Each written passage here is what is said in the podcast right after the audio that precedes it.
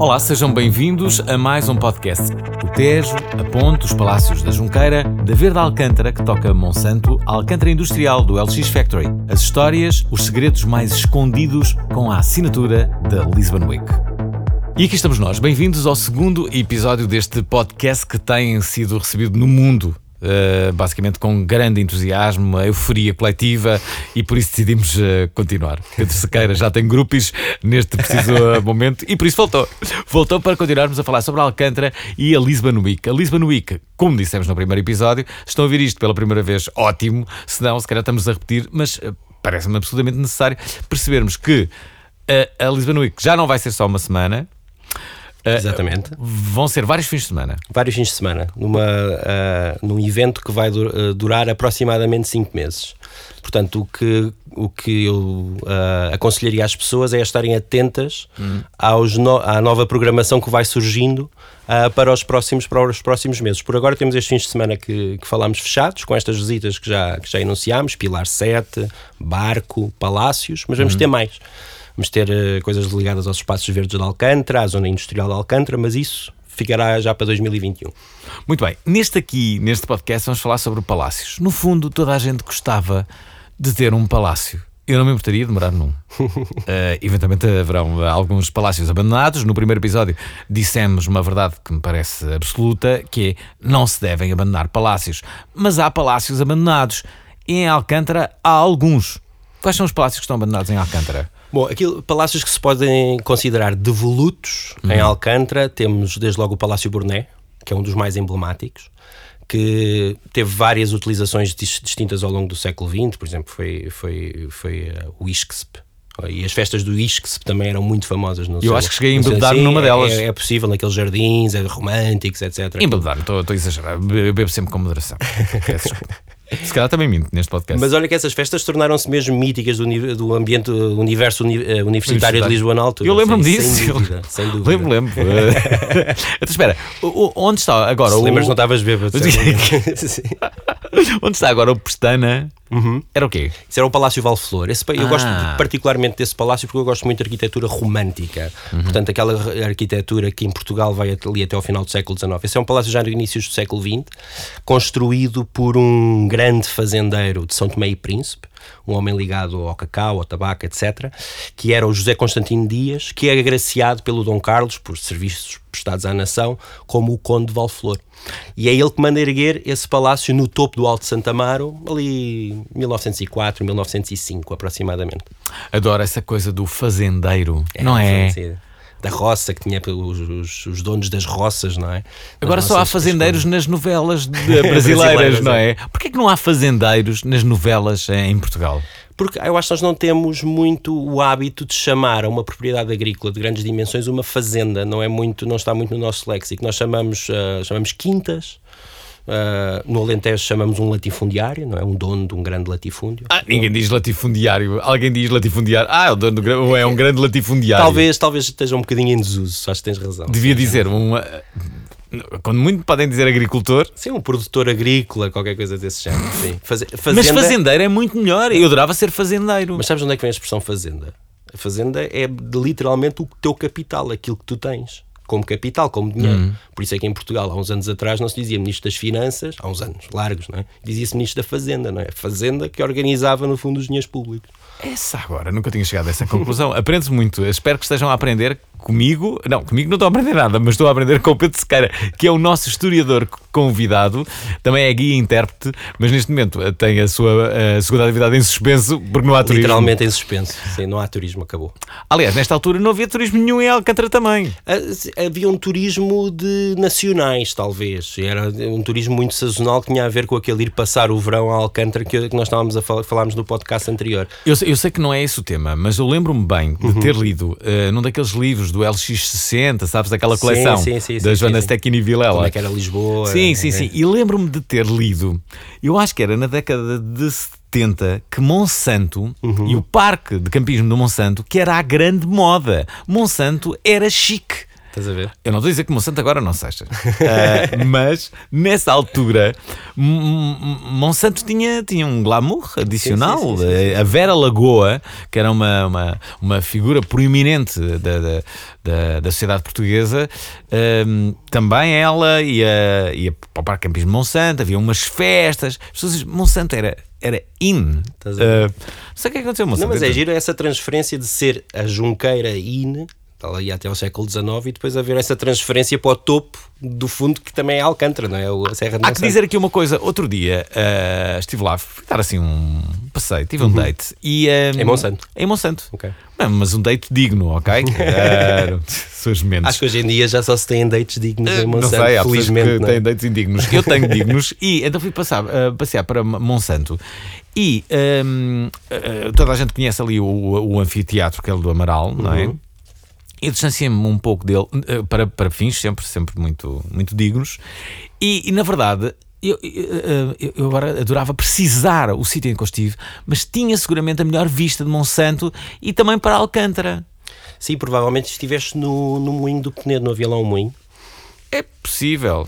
Porque desse moinho, que fica muito perto de, do, do Queiro do Amaral, tu tens hum. uma vista brutal para a Tapada da Ajuda, para Alcântara e para a Ponte. Estavam lá mais pessoas, era isso mesmo. Eu devia estar aí nesse sítio. Estás a ver? Mas eu não isso, sei isso se vi o moinho, eu não sei se vi o moinho, não me recordo dele, mas, mas, era, é, mas era e, e sim, tinha uma grande vista. Sim, assim, assim muito ampla. Isto é perfeito, isto é mesmo, perfeito. Mesmo, mesmo, mesmo. Estávamos a ter uma conversa muito profunda. Uh, que mais havia? Ora, uh, deixa-me só dizer que. Não ficou impressionada com o Monsanto, Não deve ter ficado impressionada. Está agora a ouvir a dizer: Ah, eu sabia, apanhou agora. Bom, um, Estamos aqui a falar da Lisbon Week, uh, vamos falar sobre uh, palácios. Uh, o Palácio Valflor, já aqui o dissemos, que hoje em dia é o arquivo histórico, não é? Não, não, não. não. O Palácio Valflor, hoje em dia, é, pertence ao Grupo Pestana, é um hotel. Ah, okay. Fica no Alto Santa Mar. O que tu estás a fazer então, confusão que é, que é, o arquivo... é, o Palácio da Ega, ah, que era o desculpa, pátio do Saldanha. É isso, é Exatamente. É isso, Mas esse fica na calçada Boa Já agora, para, para aumentarmos a confusão, tu uhum. falas aqui uh, também do, do, do, Saldanha, não é? Uhum. Que era uma família aristocrática de sim, então. Sim. Não confundir esta família com o famoso Saldanha ali perto do Marquês. Porque aí é o Duque de Saldanha. Sim, sim. Aqui estamos a falar do Saldanha, que no século o primeiro Saldanha no século XVI acompanha hum. o Afonso de Albuquerque nas suas expedições da Índia e é agraciado com este título. Hum. A família continua pelos séculos fora. No século XVIII é agraciada com o título de, de Condes da Ega e é por isso que esse palácio que é o, hoje em dia o arquivo histórico ultramarino, é o Palácio da Ega, é conhecido uhum. como o Palácio da Ega, e que se torna muito interessante no século XIX e durante as invasões francesas, quando o Junot, o general que liderou prime a primeira invasão francesa e que se ficou ali muito por aquela zona quando aqui chegou a Lisboa, vinha muito ao Palácio da Ajuda, ao Banco do Junot, na Tapada da Ajuda, onde se diz que ele se sentava a contemplar a paisagem, a pensar, etc. Mas o Junot hospedou-se no palácio desse Conde da Ega, do Saldanha. Uhum que eram partidários dos franceses. E apesar de eles serem partidários dos franceses, o que acontece é que o Junot talvez tenha ido um bocadinho longe na, na hospitalidade e acabou por tornar-se amante da mulher do conde, não é? essa agora? Essa agora. E o conde sem saber. Se o Conde sabia ou não, não sei. Não me, não me admiraria também muito que, mesmo que se soubesse, o poder do Junot era tão grande que ele provavelmente não podia fazer nada. Era como quando os reis de Portugal escolhiam uma amante, o marido não podia literalmente fazer nada, não é? Porque basicamente era à vontade do rei. Estou a falar de tempos do absolutismo. Ah, Estou a falar já da Por isso é que há aquela expressão, tipo, isto hoje foi a rei, não é? Que era, nessa altura foi aí que foi aí criada essa, essa, essa expressão. Pois claro, Bom, já é- viste, alguém, alguém sabe que está a ser traído e alguém diz, e estás caladinho. Bom, eu não tenho a certeza disto, estou a dizer que é uma possibilidade como outras. O que sabemos é que os Saldanha são exilados quando os franceses são hum. derrotados. Este palácio é confiscado, juntamente com o resto dos seus bens, depois vai ser restituído à família anos mais tarde, mas pronto, eles são exilados e a Condessa, que eu agora por acaso não sei precisar o nome, mas a Condessa uh, junta-se ao Junot já em França, portanto vai viver com o Junot para a França, portanto abandona o, o, o Conde. O termo Condessa tem, tem assim um tom spicy, não é? não sei porquê, sempre que as pessoas dizem, e a Condessa assim. Hum, parece que vem aí qualquer coisa. Que é? Parece que vem aí uma história. Abram as cortinas. o que é que fez a Condessa? Bom, vamos trazer dignidade a este podcast outra vez. Temos que falar do convento das Flamengas. Uh, Convento das Flamengas, sim. O Achas convento... que é digno? Ah, acho que sim, acho que sim. Acho que hum. o Convento das Flamengas, acima de tudo, expressa uma, uma. Na sua fundação, expressa uma genuína vontade de ajudar pessoas que estavam a ser perseguidas, não é? Uhum. Estas, quem, é que eram estas Flamengas? Eram, no fundo, freira, uh, freia. Perdão. Estás com soluços? Também tem. eram uh, freiras uh, de um convento na Holanda, o convento de Alkmaar os portugueses lembram-se sempre de Alkmaar por causa daquela eliminatória do Sporting, do AZ Alkmaar, é da mesma ah, terra. Eu, lembro, eu lembro-me disso. Pronto, durante as perseguições calvinistas, uh, o cristianismo e todas as ordens religiosas foram perseguidas e elas tiveram que fugir da Holanda. Hum. E refugiaram-se em Portugal Uh, por convite do Filipe II de Espanha, e acabam por formar ali um, fundar ali um convento junto ao Largo do Calvário, que ainda hoje em dia uh, existe, que é o convento das, das Flamengas, onde estão as tais vísceras do Dom Pedro II e onde o Dom Pedro II se casou com a, com a, com a cunhada. Mas por que estão lá as vísceras do Dom Pedro II? Sabes que é, porque é que uh, o coração do Dom, Pedro, do Dom Pedro IV está em Portugal e o resto do corpo está no Brasil? Porque no fundo uh, temos, nós hoje em dia temos dificuldade em percepcionar isto, mas um monarca nestas alturas, sobretudo hum. durante o absolutismo, era considerado uh, um, literalmente um enviado de Deus para governar o povo. Portanto, havia ali uma certa aura de divindade. Portanto, assim como os santos, e durante o Barroco isso é evidente, não é? Os santos, uma unha de um santo, ou um cabelo de um santo, ou um ossinho de um santo, são relíquias que as pessoas tocam e acreditam que têm propriedades uhum. mágicas e curativas, etc. Com os monarcas é mais estabelecer a ligação do monarca com o local, neste caso o Dom Pedro II gostava muito de Alcântara, quis que alguma parte do seu corpo ali ficasse. O resto foi para, para o Mosteiro de São Vicente, onde está, onde está sepultado. Uh, já agora, Alcântara tem algum santo?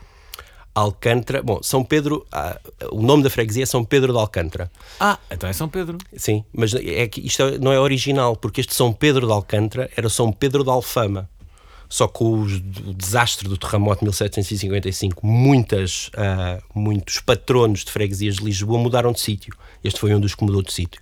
São Pedro de Alcântara passou, São Pedro passou para Alcântara e deixou de ser São Pedro de Alfama. Aliás, a vida de Alcântara muda com o sismo de 1755. Sem dúvida, sem dúvida. Em primeiro lugar, tens de perceber a quantidade de refugiados que o, que o sismo criou. Estamos a falar do, do, do da catástrofe natural mais forte alguma vez a ser documentada na Europa, ainda hoje em dia. Podem ter morrido 50 mil pessoas naquele dia em Lisboa. O incêndio, o tsunami, tudo o que se lhe seguiu. As pessoas fogem do centro que ficou destruído. E uma das zonas de refúgio, porque foi muito pouco afetada pelo terremoto, é exatamente a zona de Ribeirinha, de Alcântara, Belém e Ajuda. E essa massa humana concentra-se, vai viver ali durante anos e anos e anos em barracas improvisadas. Muitos nobres vão viver também eles em barracas improvisadas, desde logo a família real, que vai para a Real Barraca, que era lá no, no topo, no topo da ajuda, hoje em dia corresponde ao Palácio Nacional da Ajuda. Uh, portanto, será esta massa humana, esta disponibilidade também de mão de obra que de repente aflui a Alcântara, que leva ao consequente desenvolvimento industrial também da, da, da freguesia no, no, século XIX. O que é que acontece? Acontece é que a esse desenvolvimento industrial não correspondeu um plano urbanístico que permitisse que todas as pessoas conseguissem encontrar casas dignas. Então é assim que se forma, por exemplo, o Casal Ventoso, que foi célebre no século XX ah, em Lisboa no que diz respeito a problemas sociais, etc., mas que nasce exatamente dessa dificuldade que os operários que ali viviam terem uma, viverem numa casa que pudessem pagar. Então foram construindo barracas casas muito precárias ao longo daquele vale da Ribeira uhum. de Alcântara, não é? Que hoje em dia nós conhecemos como Casal Ventoso. Não percebo nada de Santos, mas dizem-me que o Santo António tem o seu coração dividido entre Portugal e Itália, não é? Sim. O sim, Santo sim, António sim. de Pádua e o Santo Exatamente. António português. Essa grande claro, rivalidade que nós temos sim, é um bocado como Cristóvão Colombo, todos os países reclamam, a, a, não é? Mas em que é que ficamos? O Santo António que chegou a viver em Coimbra, sim, não é? Sim. Uh, e que depois partiu para a Itália e com verdade eh, nunca mais regressou a Portugal. Exatamente. Mas sabes que há uma coisa que é interessante sobre o Santo António, que é quando dizes partiu para a Itália, ele não partiu para a Itália. Então. Ele partiu para o outro lado que eu agora não sei dizer qual é. o que acontece? Mas o que aconteceu foi que o barco foi desviado numa tempestade lá para Pádua e Itália. E é aí, é, é, no fundo, seguindo esse impulso que ele dizia, que foi uma tipo um impulso divino, não é? Desviar a rota do barco, que ele depois se fixa em, em Pádua. Mas Portugal, para vingar-se disso, fez uma festa a mais uh, brava de Lisboa. Sim, sim, sim. Uh. Não, mas o Santo António é nosso. E se digam os padovanos aquilo que quiserem, ah, o Santo António, eu não sei António se, é nosso. Não, é? não sei se os padovanos nos estarão a ouvir, mas, mas acredito que sim. E, e, gostaria de acabar esta discussão, não é? Que é, obviamente que é nosso. É nosso. É o Santo António 100%. e a Olivença. A Olivença é nossa, não é? Mas toda... é que a Olivença é mesmo nossa juridicamente. Há poucas pessoas que às vezes têm noção disso. Hum. Estamos a falar de um território que nós perdemos na Guerra das Laranjas, mas que, que, é um nome giro para uma guerra, não é? Mas é um território que é efetivamente, juridicamente, ainda hoje em dia português, o que é uma confusão tremenda, não é? Ah, adorava ir a Olivença só para dizer isto é tudo nosso. Mas tu vais a Olivença. Já foste a Olivença? Já fui a Olivença. Tu vais a Olivença e não percebes que estás em Espanha a não ser por ouvir espanhóis a falarem na rua, porque toda a arquitetura, toda, toda a igreja, etc., toda a estrutura é uma estrutura claramente portuguesa com a qual tu te identificas imediatamente. O que é que foste fazer a Olivença? Olha, fui fazer a Olivença aqui há uns anos, estava a preparar um tour que ia ter ali pela zona da Raia do Guadiana, portanto uhum. íamos visitar uh, cidades históricas, faziam parte daquele contexto, de Jurumanha, Olandroal, Olivença, etc. Portanto, aconselhas a visita a Olivença? É quantos quilómetros? Eu aconselho, a Olivença deve ficar aqui a uns 200 e poucos quilómetros de Lisboa. Olivença é muito perto de Elvas, portanto é e mais ou menos fazer... a cabeça e vou até Vai a Olivença que não te vais a Mas só para vai a Jurumanha. É tudo nosso. Mas em espanhol, como é que se diz em espanhol? É tudo nosso. É, é tudo nuestro. Todo nuestro. Todo nuestro. Uh, se calhar não serei bem-vindo depois ao Olivença de, depois de fazer Eu acho que eles têm, eles têm. O que eu senti foi que praticamente todos os naturais do Olivença têm avós, bisavós, etc., portugueses. Portanto, têm ali uma. Também eles próprios uma questão identitária que não está muito bem resolvida. Portanto, Olha, uma coisa que não está bem resolvida na minha cabeça e, e, possivelmente na cabeça de algumas das pessoas que nos estão a ouvir, que eu gosto de imaginar que sejam muitas, é onde é que acaba Alcântara? Tu há pouco estavas a dizer, uhum. ah, podemos falar do, do ali do, do, do Museu dos Coches Sim, mas não, não, o Museu dos Coches. Não foi nada do Museu dos Coches. Hum, da Cordoaria. Ah, da Cordoaria. lá, não sim, foi nada sim, do Museu sim. dos Coches. Bem, o Museu dos Coches está ali muito perto da Cordoaria. É muito perto, mas lá está, já não tem Algandra. Mas aí é que está. E eu disse assim: então, isto agora estamos. A, era uma conversa que nós estávamos a ter eh, uhum. em off. Uh, e, e, eu disse assim, mas espera aí, Cordoaria já não, é, já, já, já não é Alcântara, é Belém. Uhum. E disseste: não, não, isso ainda é Cordoaria. Portanto, é, é a calçada acaba... da Boa Hora hum. que é aquela calçada que liga no fundo da Junqueira, depois lá acima à Boa Hora, que já é na ajuda, até à calçada da Boa Hora, ao longo da Rua da Junqueira, estamos em Alcântara. Estamos na freguesia de Alcântara. Portanto, a cordoaria está dentro da freguesia de Alcântara. Palácio, sei lá, Pinto Basto, da Ribeira Grande, Borné, o Ega, estão todos incluídos dentro da, da freguesia de Alcântara. Que depois tem como outro limite oriental a Avenida Infante Santo. Eu acho que as freguesias, todas elas deviam ter fronteiras uh, e as pessoas para entrarem numa freguesia com postos, tinham, postos tipo, oh, amiga, então, mas, não, isto aqui já não, já não é da sua freguesia, não é? Tipo, mas como assim? Não, isto aqui já é Alcântara. Não, já, talvez já não, não fosse entra. muito prático, talvez não fosse muito prático, mas ainda assim mas é, uma ideia, é uma ideia. Então, mas em termos de confinamento, as pessoas estavam confinadas à sim, sua freguesia. Bem, nós é? temos estado confinados à nossa casa, tantos de nós, porque se estivermos confinados à freguesia já não é mau. Eu estou um bocado farto. Uh, um, mas pronto, aqui estão em segurança. Pessoas que estão a ouvir este podcast saibam que não há risco nenhum de contraírem Covid se nos ouvirem à partida. Sim, acho que isso, essa hipótese está excluída. Esta é a melhor notícia que podemos dar. A outra é que vamos continuar a falar sobre a Alcântara e sobre os palácios. Falamos muito pouco. Uh, das festas, das festas uh, uh, nos palácios, o Palácio da Junqueira. Um, ah, uma, uma coisa que também não nos podemos uhum. esquecer uhum. da, do, da, das touradas. Ah, sim, as touradas da Junqueira foram célebres. Foram célebres. Século XVIII, sobretudo. Uhum. Temos notícias de touradas, por exemplo, a tourada para celebrar, tourada e festa para uhum. celebrar um, o aniversário daquela que viria a ser a mulher do Dom José, ou que era a mulher do Dom José, portanto, filho do Dom João V, duraram três dias. Estamos a falar de um. Foi construída uma arena, uma praça de touros de propósito. Onde é que era a praça de touros? Não se sabe, não, não, não, não te consigo precisar muito bem, uhum. mas seria ali para a zona do. A, a, a Junqueira tinha dois fortes que entretanto também desapareceram. Num desses fortes, o que também é interessante, já ouviste falar na, na história do Estávora. Claro. Pronto, os Estávora que foram todos chacinados pelo Marquês de Pombal. O Estávora os acontecimentos que levaram à prisão do Stavra aconteceram na ajuda, o atentado contra o rei Dom José. E os Stavra foram, foram todos presos. Onde, eles, onde é que eles foram presos? Num forte que ficava na Rua da Junqueira, que hoje em dia já não existe. E foi aí que eles foram torturados, e foi aí que eles foram, no fundo, uh, absolutamente como dizer, é, mortos em vida, digamos assim, é até, até chegar à, à, à, morte verdadeira que aconteceu no Patíbulo em, em Belém. Aliás, houve uma série que passou na RTP ah, justamente sobre ele. Sim, sim, sim, sim, sim. É uma, uma série eh, muito boa do ponto de vista da eh, fidelidade histórica. Viste? Muito, sim. Não sabia. Toda. Quem, é que, quem é que estava no, no, nos, nos papéis? No Já elenco? Então tinhas. Epá, eu, eu, com nomes sou um bocadinho mau. O Marquês de Pombal era aquele ator mais. Quem era velho, o Marquês de Pombal? Aquele ator, não sei o nome, mas um ator muito bom que tem uma voz muito poderosa, assim, um, um ator assim baixinho, careca. Ora, peraí, peraí. Ora, ouçam só, ouçam só um pouco de Estavra. Dom Francisco Assis de Távora, em nome de Sua Majestade, El Rei Dom José, o senhor está preso. Pronto, se não viram, vasculhem no RTP Play, sim, porque sim, sim, há, há, seguramente alguns uh, e episódios. inclusivamente a execução do Estávora, em que... Hum, Como é que eles foram executados? O Estávora? Eu não sei se quer saber. Pois é, uma das histórias mais, mais, mais negras uh, de que nós temos relatos no século XVIII português. Foram, olha, a família foi toda. Uns foram decapitados, hum outros o seu corpo foi, foi aberto uh, com, com facas, espadas e outros ah, instrumentos, outros foram atados pelas mãos e os pés uh, a animais, a animais de, de, carga que depois são açoitados e, eles, e os seus corpos são desmembrados. Outros que não foram apanhados foram, foram feitos bonecos que representavam a pessoa e foram queimados em praça pública, portanto foi uma desgraça. Ah, bom, vamos uh, tentar uh, animar. Manter isto animado, sim. Vamos, vamos tentar. Vamos falar do terremoto. Uh, vamos, talvez não. Vamos escolher uma cena mais animada. Vamos falar de festas, ok? Festas. Vamos falar de festas. Onde é que eram as melhores festas? As melhores festas, as que estão documentadas, ocorreram no Palácio Burné. Palácio Burné, na, na Junqueira, não confundir com o Palacete Burné que a família também tinha, junto ao Largo do Calvário, onde hoje em dia, onde hoje em dia é a Biblioteca de Alcântara onde nós, onde nós também vamos estar. Uh, estas festas tornaram-se emblemáticas. O Henrique Burné é o grande capitalista da Lisboa da segunda metade do século XIX, um homem que está associado sobretudo ao negócio dos tabacos, ferrovia, redes marítimas.